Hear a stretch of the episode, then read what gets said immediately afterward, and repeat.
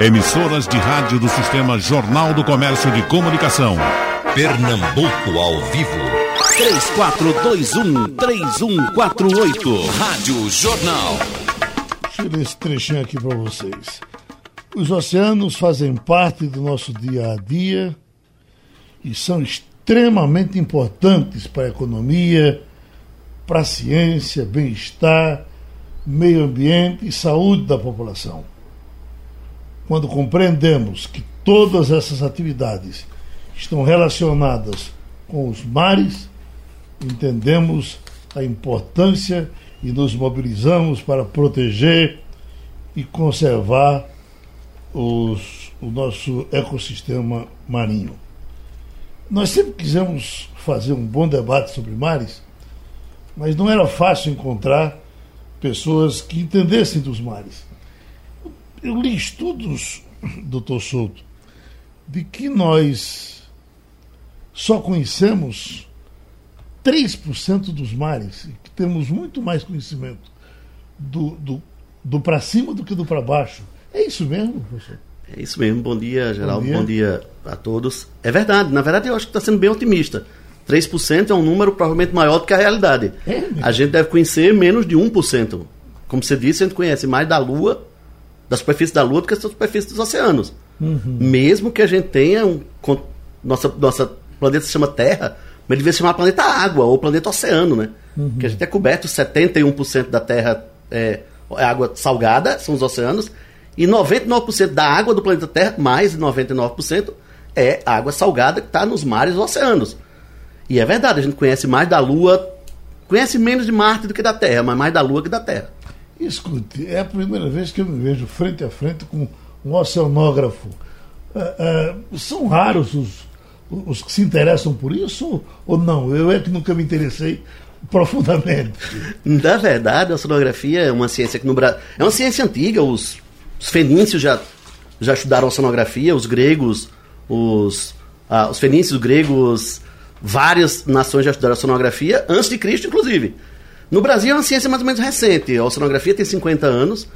E o que acontece, provavelmente você não conheceu ninguém, porque Recife não existia um curso de oceanografia. Uhum. A gente tinha um departamento, a gente tem um segundo departamento de oceanografia mais antigo do Brasil, da década de 50, mas a gente não tinha um curso de graduação em oceanografia.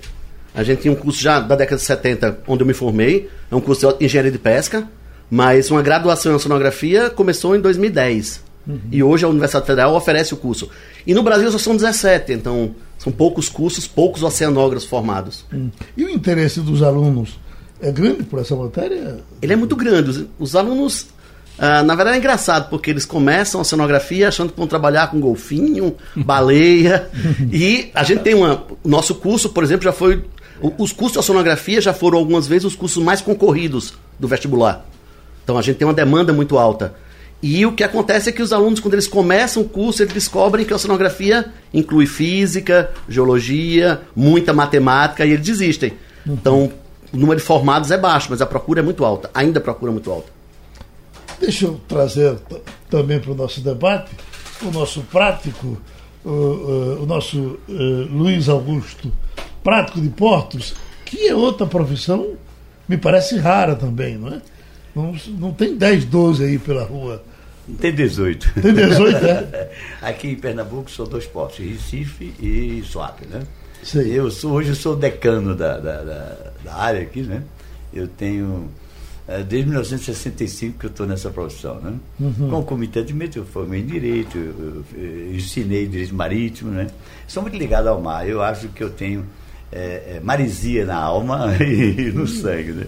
Tudo que eu faço é ligado ao mar. Né? Uhum. Até esporte, até pouco tempo eu mergulhava, tudo dentro da. Mas o professor aqui disse coisas interessantíssimas e que são absolutamente verdade, irrefutáveis. É, o pessoal vai pensando que a oceanografia é moleza, mas é uma ciência. Uma ciência que você tem que ter preparo matemático, etc. Então eu conheci o pessoal da, da Universidade Rural Federal, que é um celeiro de cientistas, aquele povo ali. Uhum. Um povo da melhor qualidade. O ensino é admirado universalmente. Porque é... Qual é a relação do prático com os mares? A relação é só com o navio? É, na verdade, é, a, a, profissão de prática ela tem uma, uma, um objetivo muito interessante. É a preservação do meio ambiente. Uhum. Nós trabalhamos precisamente no sentido de manter os mares, os lagos, os portos, os, uh, os canais uh, sem tipo de poluição. Nós temos uma vaidade muito grande de ter na área aqui nordestina grandes profissionais que evitam poluições. Os navios hoje, os navios são mal navegados, porque com essa tal dessa globalização que a gente não entende direito, o, a qualidade do navegador caiu assim assustadoramente, muito grande, a ponto de hoje, por exemplo, você tem navios que são qualificados com o nome em inglês, né? Uhum. que se chama de tramp. Não é Trump, Trump faz a. É outra história. Né? tramp, né? Que traduzido para o nosso, nosso português é vagabundo. É uhum. É impressionante esse troço. É, um, é, é, é, é, em inglês, inclusive, navio em inglês é feminino, né? Tem quatro gêneros, masculino e feminino comum e neutro, mas navio é feminino em inglês. Então, X é tramp ship, né? É um navio tramp da classe Trap, que chega a 80% dos navios que navegam em todos os mares do oceano. É impressionante. Por que isso foi feito? Para diminuir, como sempre, o capitalismo quer ganhar mais e gastar menos possível, isso é, não é verdade? Isso é a lei do capitalismo. Então, as tripulações hoje são feitas do ex-leste europeu, muita gente do leste europeu, é, do leste europeu do modo geral, o lado asiático também, muita gente né, contratada que, que são pessoas que têm o curso, mas não com aquela, aquela, aquele nível alto. No Brasil tem duas escolas de marinha mercante. A Marinha do Brasil, uma no Rio de Janeiro e outra em Belém. Uhum. Alto nível. Inclusive ensina a exterior, a, ao exterior, a, a, outros países que mandam para cá aprender, entende? É impressionante, o, o alto nível. E, infelizmente, aconteceu isso. Uh, o navio faz uma poluição rapidamente. É, é, uma coisa terrível. Esses navios chamados tramp, né? Eles são navegados por pessoas limitadas tecnicamente. Hum. Doutor Augusto, é verdade que um navio não pode ancorar se não tiver um prático para é, levá-lo até o local? É, ele, é, ele pode ancorar, e deve ancorar, uhum. porque ele chega em qualquer porto do mundo, né? e tem que esperar a ordem da autoridade local, a autoridade é que determina qual é a hora, qual é o dia e tal. E então a praticagem que chama local, ela então começa a agir com o navio. Olha, a hora do navio entrar é tal hora, a maré dá tal hora, vai atracar em tal cais, deve atracar desse daquele jeito, vai usar dois ou três revocadores, tudo visando exclusivamente o, o, a, a, preservação do ambiente. É uma coisa muito, muito interessante e universal, e cada nação Toda nação que tem costa e tem porto é signatária de uma, de, uma, de, uma, de uma convenção internacional que obriga isso. Acontece que tem países muito fortes, tipo, por exemplo, os Estados Unidos, né? Que uh, há pouco tempo, pouco tempo eu chamo, quando o cara vai ficando mais velho, uhum. pouco tempo, 20 anos. Certo. 20 e poucos anos. Um navio enorme, 250 mil toneladas, foi lá para o Alasca, Golfo do Alasca, e entrava lá e tinha lá escrito, todo porto tem aquelas informações. A gente ia lá, olha, Praticagem. Non-compulsory. Não é compulsório, é facultativo. O comandante do navio, um velho grego, misturado com troiano, recebeu uma, um apelo do armador, dono do navio, olha, dá um jeitinho. Esse golfo é tão grande. Entra e atraca teu navio, que eu te dou um chocolate, né? Aquela velha história, né? Mas deve ter sido troiano, né? Sim. Mas enfim, é, ele, ele trouxe. Só que quando ele viu o tamanho daqueles os vestes do navio, ele disse, espera aí, está escurecendo, né? A carta náutica está ali e tal. E ele foi meio inadimplente, digamos assim, ou incompetente, melhor ainda. Ele simplesmente vou fundear. Eu fundei aqui na entrada do Golfo, e quando dei a, a, a luz do dia voltar, eu entro e, e ganho o meu, né? Hum.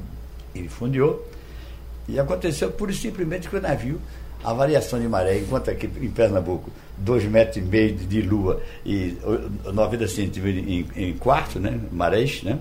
Lá é 9, 10 metros. Uhum. É uma coisa monstruosa. Então ele fundiu aqui no navio e lá para as tantas a maré foi baixando e ele pegou o que a gente chama de cabeço no meio do navio. navio de 350 metros. Cortou no meio quebrou no meio e poluiu todo aquele meio ambiente marinho nos Estados Unidos. Uhum. Enfim, essa, esse é um exemplo. Aqui, no, no, aqui em cima, aqui no, em Itaqui, no Maranhão, tem práticos vários também, um pessoal muito organizado, nível muito bom. Apareceu um navio coreano do mesmo tamanho, só que não era petróleo. Ele simplesmente é, foi fundeado, pegou a carga, fundiou para esperar os papéis. Né? Uhum. Resultado. O que é fundeado? Fundear é o navio uh, navega, quando ele para, ou ele fundeia, larga o ferro, né? Ah, âncora, sim. ou ele então vai derivando, vai, uhum. vai bater na praia. Uhum. Ele não fica amarradinho? Ele fica amarrado ali, fundeado. Ah, ah certo. No mar, né? Uhum. Na Bahia e tal.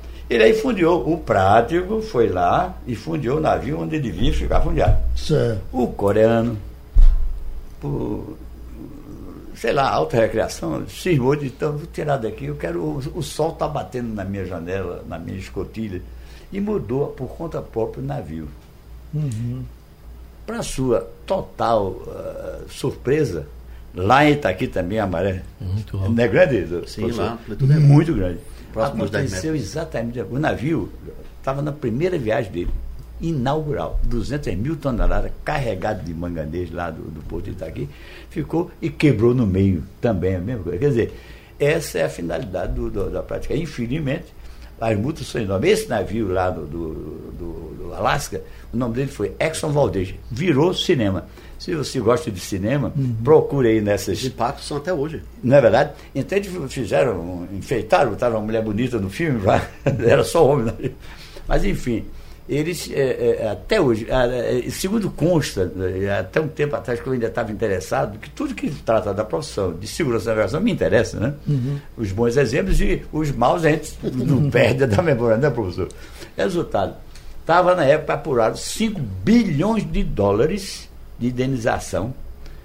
Aí vai o grande detalhe, a justificativa que você acabou de me perguntar.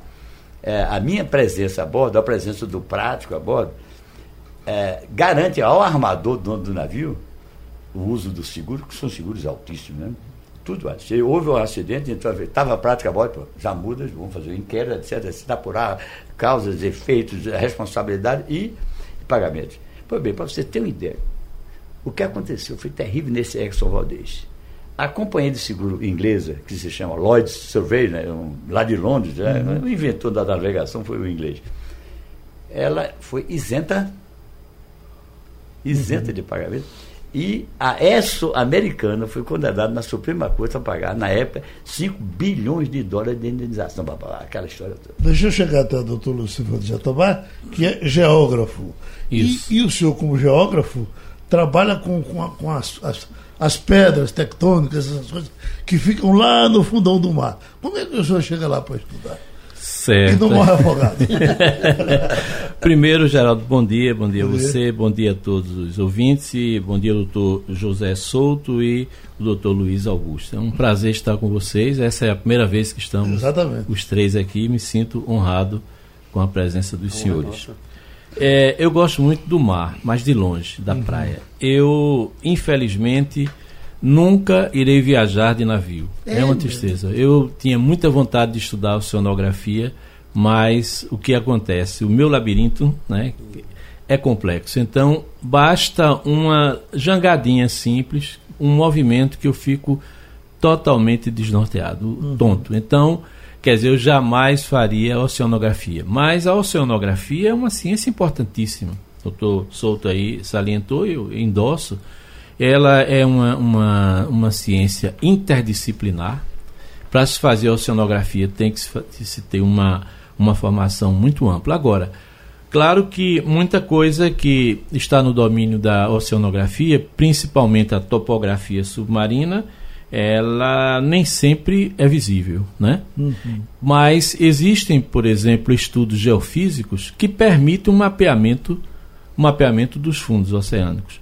E durante a Segunda Guerra, eu acredito que foi um, um período que a oceanografia avançou bastante, se precisava conhecer os fundos oceânicos, uhum. o, o, assoalho do, do, do, oceano, dos oceanos. Por quê? Porque já estava havendo uma guerra submarina. Né? A guerra começou por terra, depois foi para o ar e também teve uma, uma guerra submarina. Como os submarinos poderiam é, eu vou usar uma palavra um pouco, um pouco imprópria, navegar ali pelo, pelo fundo do, do oceano, sob as águas, se não se conhecia a topografia. Então, houve um avanço muito grande, isso na década de 40, e isso foi avançando na década de 50, quando começam a surgir as, os primeiros estudos de uma área muito interessante da geologia, da geografia, da oceanografia, que é a tectônica de placas, que vai exatamente justificar uma série de feições.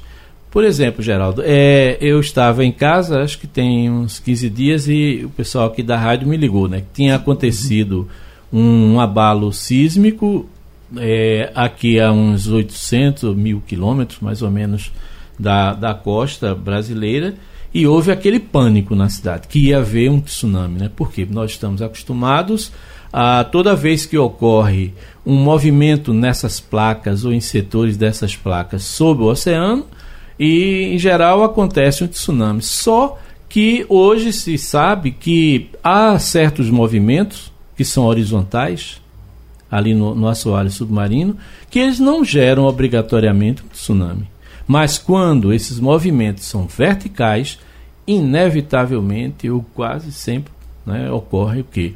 Um, um, sismo de forte intensidade e um tsunami. Mas aqui foi um problema sério, porque houve um pânico na cidade, porque já tinha gente dizendo que a água estava chegando em João Pessoa, aí vem toda aquela criatividade, como o boato de, de, de Tapacurá, que ninguém esquece, eu mesmo não esqueço, fui vítima daquilo ali, dei uma carreira, se fosse eu, eu teria batido as botas, iria para o inferno de cabeça para baixo, porque foi um, um, pânico tremendo. Então essa, essa coisa se espalhou aqui uhum. pelo Recife. Então o, os fundos oceânicos estão sendo bem estudados. E o doutor Souto pode, doutor inclusive, Souto, é, é, endossar. É, é, já que foi tocado aqui na questão do submarino, é, quais são os limites do submarino de profundidade? Ele pode arrastar no chão lá pelo mar ou não? Ele sofre essas outras consequências que o cérebro humano, que o relógio e tantos outros equipamentos sofrem?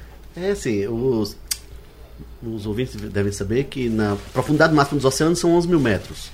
11 mil? 11 mil metros. Só que não existe submarino que submarinos tripuláveis que cheguem a essa profundidade. Os submarinos, sim, eles sentem essa pressão, eles sentem a pressão igual a qualquer.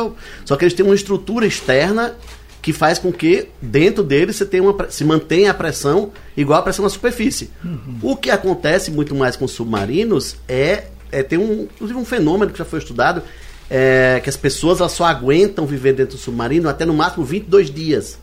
E muito mais problemas, não problemas de, de pressão, mas muito mais problemas de convivência, problemas de um espaço fechado. Então, ah, existem submarinos que ficam muito mais de 22 dias. Vocês devem ter escutado, talvez, que tem uma das teorias que diz que o Hitler, ele não morreu, né? Ele foi fugiu para a Argentina usando um submarino. Então, ele já veio um percurso só da, da Europa até a Argentina usando submarino.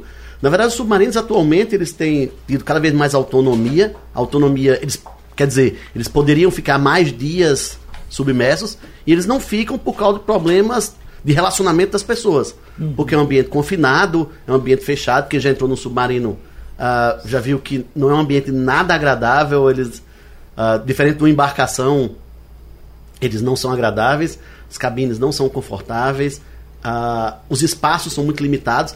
Então é muito mais problema de, da pessoa em si do que um reflexo da pressão. A pressão não, a pressão é você consegue bombear ar dentro do submarino de forma que a pressão externa, a pressão dentro do submarino seja igual à pressão na superfície. Não tem nenhuma relação com o, o mar onde ele está passando. Certo. Está saindo pesquisa sobre a administração Bolsonaro e outros detalhes. Vamos com Raul dos Santos.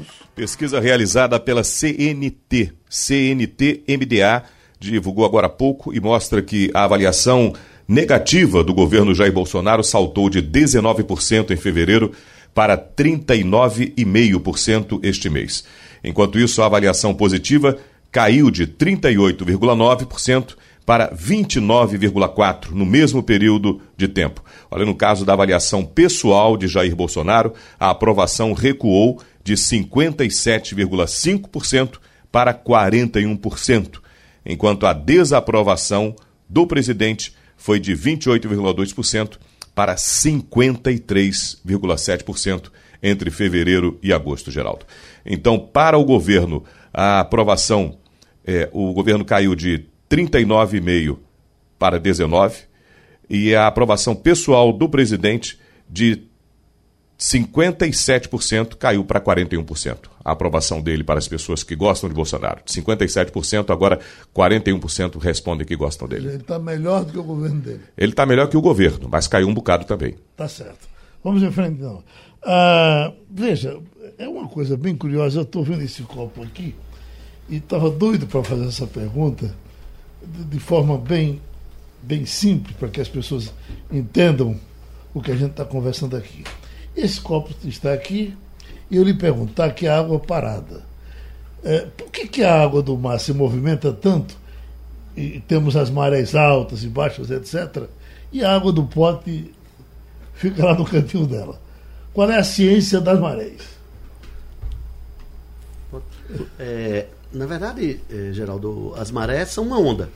Uma onda igual às ondas que a gente vê aqui no mar. Uhum. Só que é uma onda que cobre o planeta inteiro. Então, a mesma onda, quando a gente está na praia, quando o vento bate, começa a, vent começa a ventar, a gente começa a ver a formação de ondas.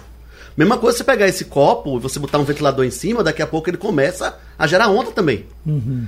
O que acontece nos oceanos é que a gente tem um, uma grande superfície.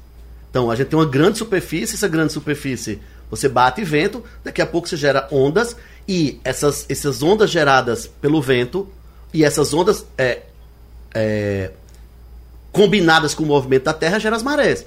Então, no copo, também, se você botar um ventilador em cima do copo, ele vai gerar onda também. Uhum. Se você bater no copo, ele também gera ondas.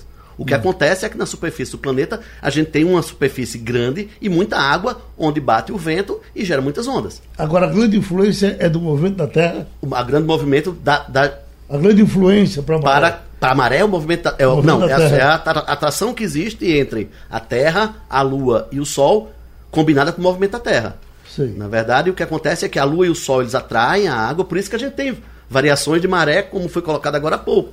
Você tem as grandes marés do mês, que são nos momentos em que a gente tem lua cheia e lua nova, onde você tem um alinhamento de Terra, Lua e Sol, e você tem as pequenas marés do mês.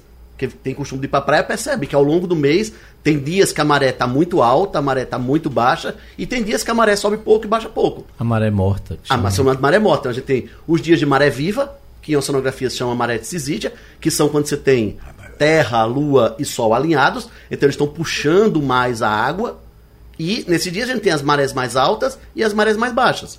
E a gente tem as marés mortas, que são as marés de quadratura, quando você tem lua minguante ou lua crescente.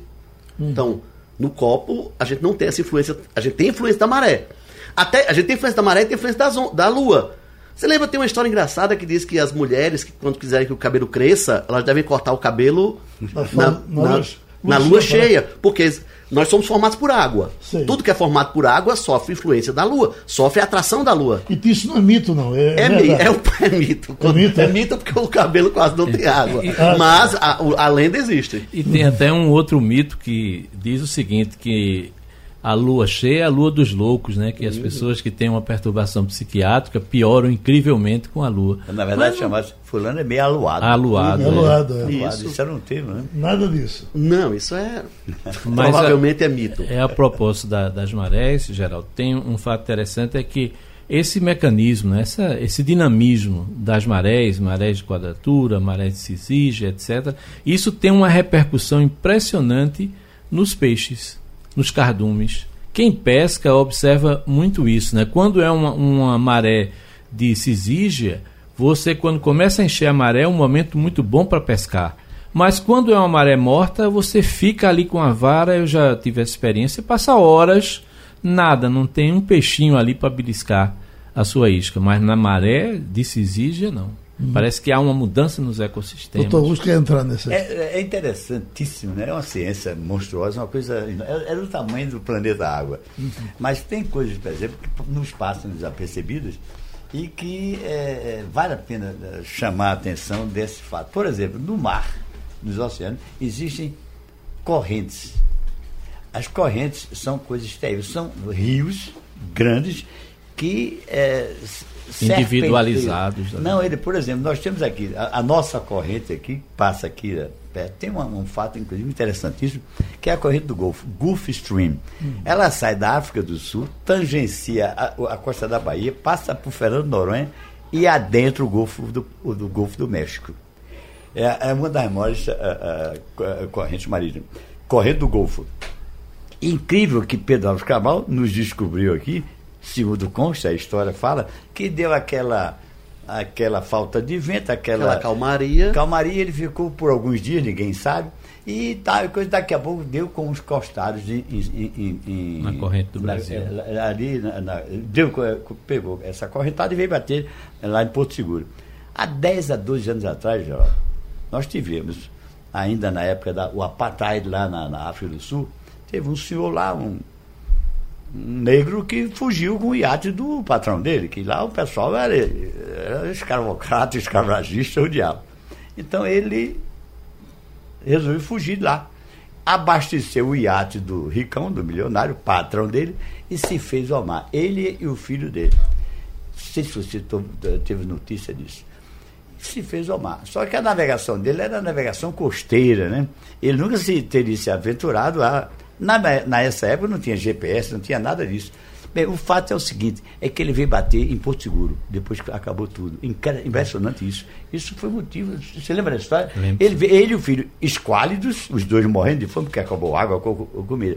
Quer dizer, corrente marítima, exatamente isso. Por outro lado, professor, me permita só dar uma pincelada. Hoje em dia, a oceanografia conta com um instrumento eh, tecnológico espetacular que se chama batimetria.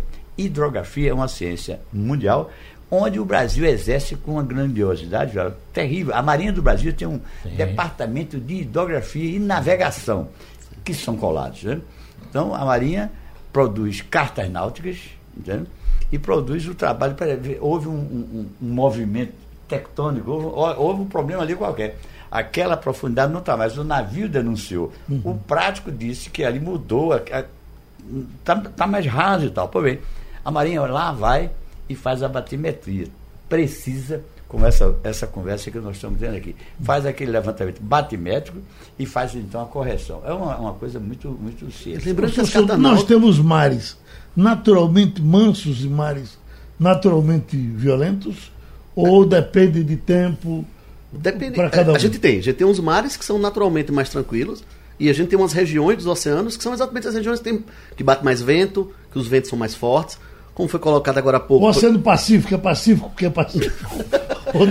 o Pacífico porque o Pacífico. É, é teve um navegador, me permita, Sim. doutor Souto, Sim. É, teve um navegador Sim. que andou próximo da costa e muito calmo o, o Oceano Pacífico. Então, acredita-se que a denominação Oceano Pacífico veio disso. Mas, no entanto, se você pega uma área mais a oeste, né, perto da, sei lá, da Insulíndia ou indo para a Austrália, você pode pegar uma tempestade e aquilo ali ser um mar extremamente revolto. Uhum. Você pega próximo também, você pega sempre próximo dos polos, você tem regiões que Sim. você tem ondas muito altas, e mesmo um mar mais tranquilo, entendo um movimento, um, após uma tempestade, eles vão ficar mais revoltos. Você vai ter mais ondas, as ondas vão ter mais altura, um maior número de ondas. Então, na verdade, a ser tranquilo ou não depende. Sim, tem mares, tem regiões mais tranquilas, tem regiões que são tradicionais, por exemplo, quando você vai para a Antártica, você sempre vai passar umas uhum. regiões quando termina a América do Sul, Estreito quando está na ponta da América do Sul,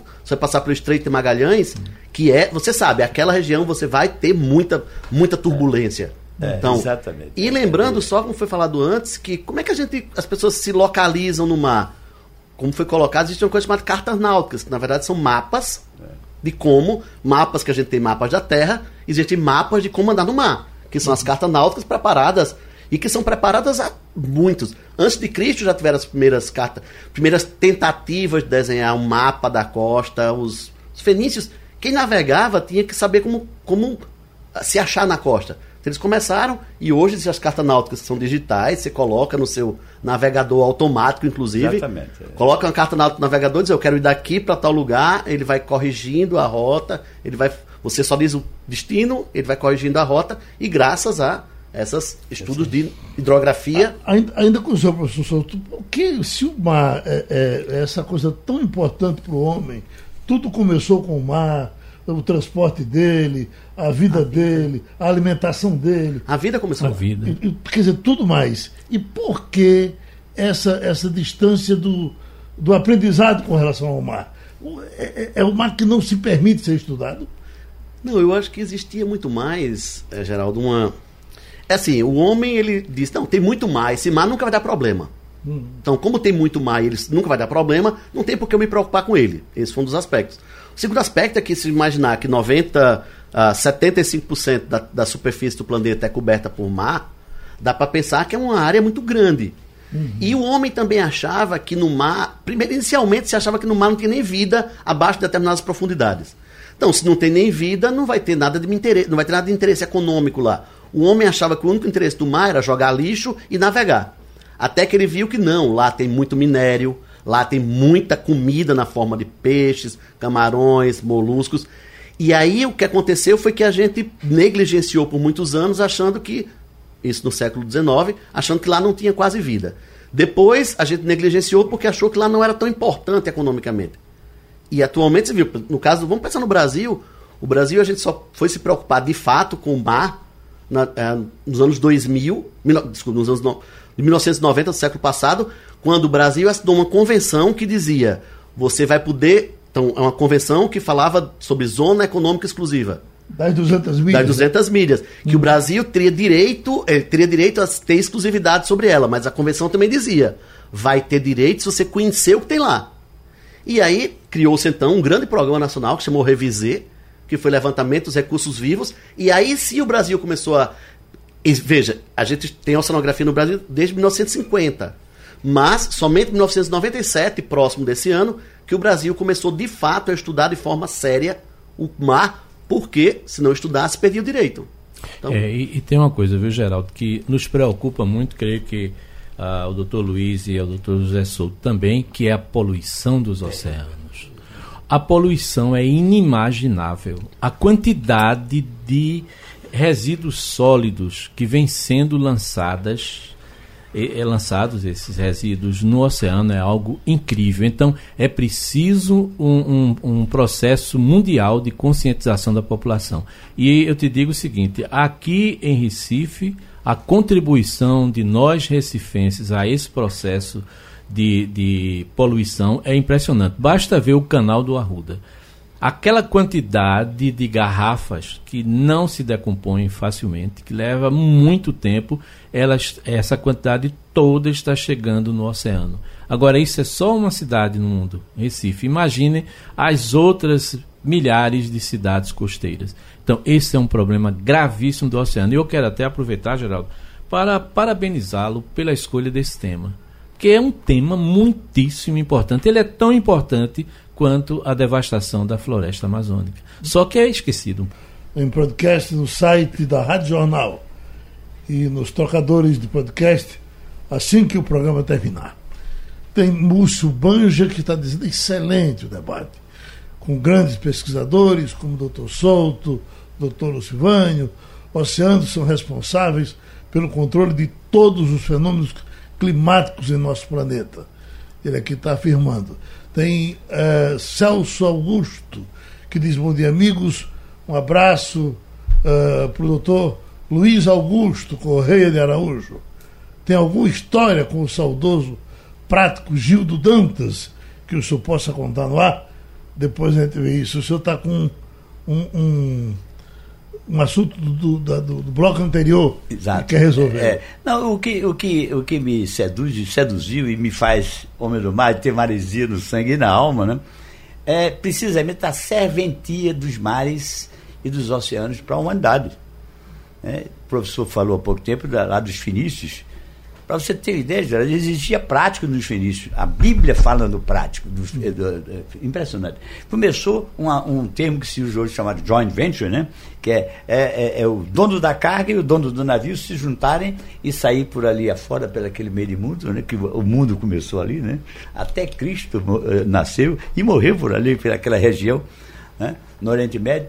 Então, você saía navegando, e no final das contas eu voltava a fazer as contas. Bem, eu gastei de marinheiros tanto, você levou sua carga, vendeu por tanto, a despesa é tanto, então vamos half and half, né? Hum. Vamos dividir o jogo. Isso foi o início do negócio que até hoje funciona com a tecnologia jurídica, etc., de uma maneira. É o João Velho. Mas o que eu digo assim é, e digo com uma certa veemência, se você me permitir, é a história da navegação brasileira. Né? Incrível o tamanho da navegação brasileira nesse Oceano Atlântico e na Amazônia. Você vai até o Peru pela Amazônia, pelo Rio Amazonas. Você vai até Peru pelo Rio Amazonas. É impressionante. Então nós tínhamos assim a maior marinha mercante com a mesma bandeira do mundo. A Inglaterra tinha terceiras bandeiras, foi o início do tal do Trump, né, navio Trump, né? Uhum. Navio vagabundo, navio de terceira categoria. Mas o Brasil tinha navios formidáveis. Sabe? Navegava para. O Lloyd brasileiro, PN, Patrimônio Nacional, era o nome da empresa, Lloyd, que navegava para cima e para baixo. Ele tinha os navios naquela época com 21 nós de velocidade, eram os chamados liners, né? E que fazia a costa leste e oeste da América do Sul, via Canal de Panamá. Uhum. Para você ter uma ideia, de quantos navios tinham, eles tinham navios como começava Lloyd Canadá, Lloyd Estados Unidos, Lloyd México, Lloyd Cuba, Lloyd Honduras, Lloyd Nicarágua, Lloyd Venezuela, Lloyd, Lloyd até Chile, Paraguai e até Lloyd Bolívia, que não tem mar, eles tinham. Doutor Augusto, eu sou apaixonado pelas viagens de navio, principalmente pelos custos. É muito barato muito, andar de navio. Muito barato. Aí eu lhe pergunto, por que nós aqui no Recife, com todos esses instrumentos que temos com essa água toda aí, disseram que iam fazer um calado maior aqui no porto para os grandes navios chegarem. Tem chegado aqui grandes navios. Tem. Por que nós não partimos daqui para canto nenhum quase? Falta de vontade. É, é o poder público que não age é falta de é, conhecimento da causa, é falta de falar com as pessoas que entendem, os professores estão aqui para dizer por que, como é, como é, como é que a gente faz uma batimetria. Até porque para a economia é uma coisa fantástica. Uma, formidável. Olha, eu, eu vou, lhe, vou lhe dizer, nos anos 60 até os anos 70, nós tínhamos um navio de passageiro Isso. com dia e. A, a, é, é até uma piada, parece. Eram navios que saiu com hora. Você tinha, tinha um colega seu, jornalista, famosíssimo, Eunício Campeiro, do Jornal Comércio, Sim. que eu encontrava todos os dias no Porto quando era o terceiro porto maior do Brasil, em carga e navio. E o Luiz Augusto era uma figura simpática, um brincalhão, andava com um jaquetão, um inteligente, simpático, que vivia muito lá no Porto, entende? E então ele dizia, Augusto, como é que anda os navios? Eu nessa época trabalhava com os americanos, a Murma Common Lines, eu, eu fui gerente, eu menino, mas navio era comigo. Uhum. O fato é que é, havia, você queria ir para o Rio de Janeiro, daqui, você dizia, não sei, para a semana, eu vou depois, na outra semana que eu pego o Itanagena, ou eu vou do Araraquara, eu vou do Itanagena. Itamar... Gonzaga conta, né? Do Ita do, com certeza. Também o Ita do Norte. Tomei o Ita no Norte Isso. e fui pro Rio morar. Adeus, Isso. meu pai e minha mãe. Adeus, meu Itamar Franco nasceu num Ita. Uhum. Se ia para a Europa? Se ia para a Europa. Ah, da Europa, a Argentina, que era a capital da América do Sul, né, famosíssimo, com metrô antes de Nova York. Eu cansei de vir já prático, já navegando, né? Encontrar navios aqui, cheio de europeu, para ver Buenos Aires. Buenos Aires é um negócio assim, deslumbrante. Então a navegação é injustificada. Aqui teve um governador que colocou um navio em Fernando Noronha. Você ouviu falar nisso? Era o Funchal, Funchal. né? Funchal. Eu cansei de entrar e sair com o Funchal aqui.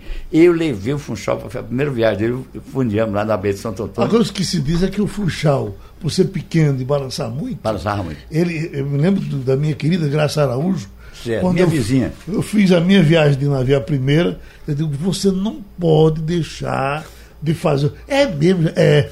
E aí deram a neguinha uma porra de um funchal. funchal Ela quase morre. Mas é coincidência. Ficou com raiva de mim e voltou a falar com muito favor. Eu encontrei com ela lá. Um... Quando ela viajou, eu, eu, tava voltando a ver, ô meu vizinho, né?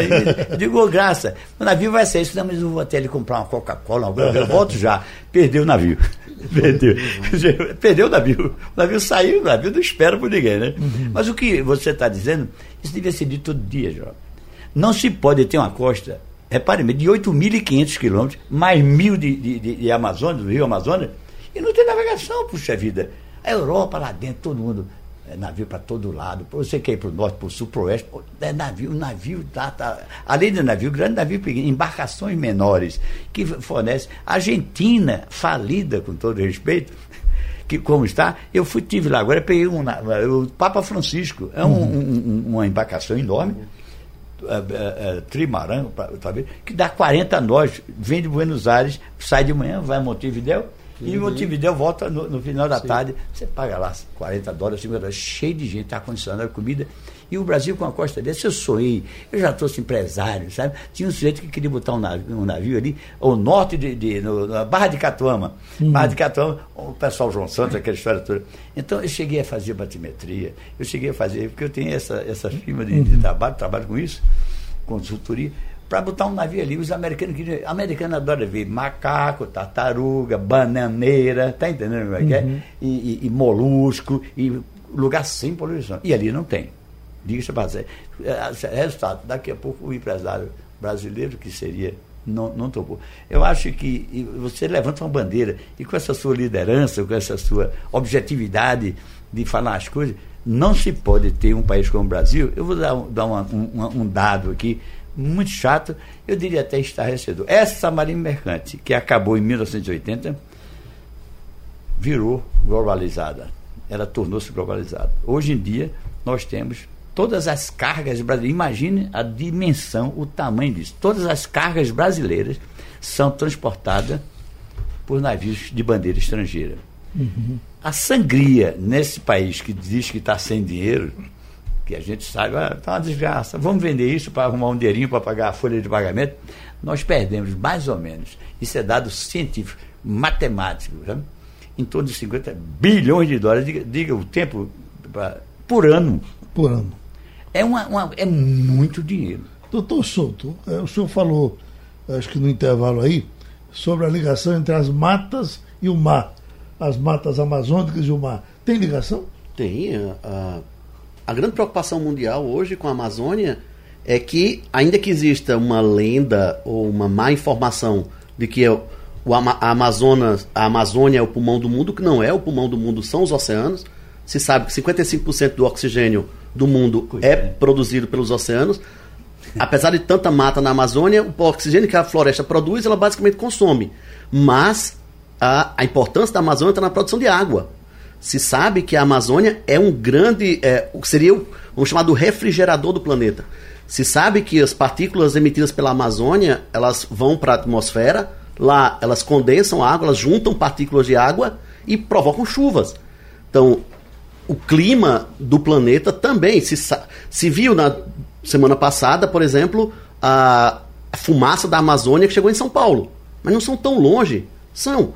Só que se sabe que no Brasil a gente tem um corredor que leva o que acontece às vezes na Amazônia, que eles chamam de friagem, que leva temperaturas baixas do sul e sudeste para a Amazônia, mas ele também traz da Amazônia para o sul e sudeste chuva. Então existe uma conexão muito forte.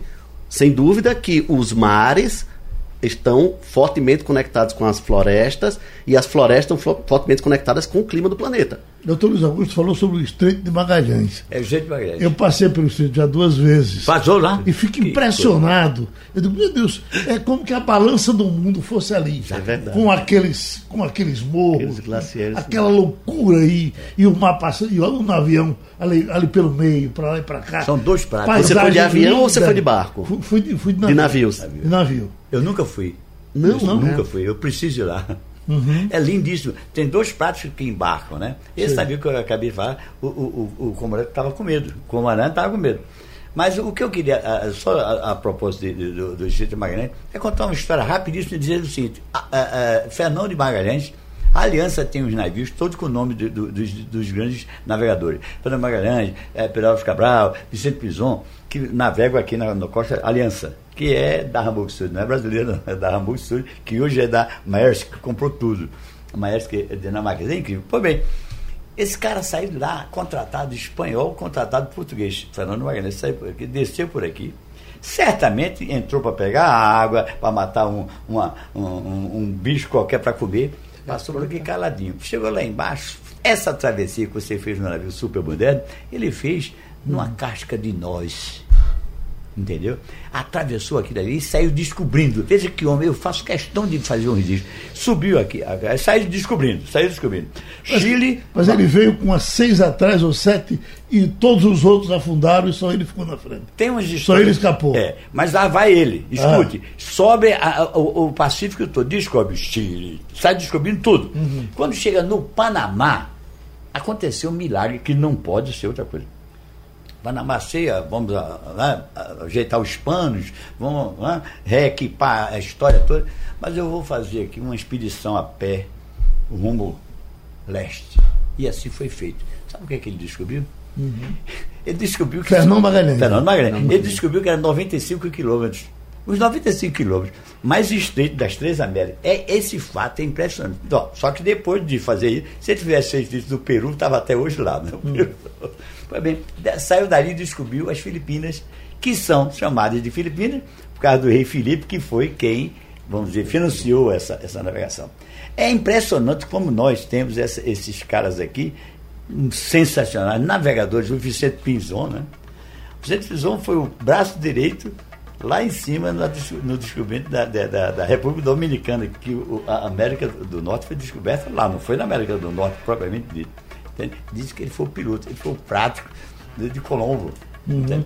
E, então aqui temos essa história da navegação que um dia chama para a gente conversar Meus mais. doutores, o que acontece é o seguinte: parece que eu estou vendo, quando os senhores, por onde passarem hoje, vão dizer, mas rapaz, deixaram de falar disso, daqui. É, sempre, aquele, aquele beijo sempre falta, né? Comigo vai ser a mesma coisa. Vamos dizer, mas rapaz, era para ter perguntado isso, aquilo. Eu estou aqui, por exemplo, a produção me deu lista de países sem costa marítima. Como é que esses países vivem sem mar? Houve um tempo que a Bolívia não sei se o Peru tem, tem, tem costa. Tem, a Bolívia não tem e, tentou Mas, ter agora e foi negado. O quase, Chile tem um pedaço. Pronto, a Bolívia tentou é, a brigar com. Tentou agora. Quase que briga com o Chile para ver se pegava o espaço. Eles são beligerantes por causa disso. Agora, o ano passado houve uma, uma, uma um tribunal internacional negou o direito da Bolívia a acessar o mar. Agora, recentemente saiu notícia e tal, e, e, certamente não vai. Eu acho isso muito chato. Temos ele, né, aqui na América do Sul tem outro. O tempo da gente estourou. Muito obrigado. Obrigado, Geraldo. Foi um prazer. Esperamos nos encontrar mais vezes. Com tá certeza. Certo? Estamos Muito obrigado. Sugestão ou comentário sobre o programa que você acaba de ouvir, envie para o e-mail ouvinte@radiojornal.com.br ou para o endereço Rua do Lima 250, Santo Amaro, Recife, Pernambuco.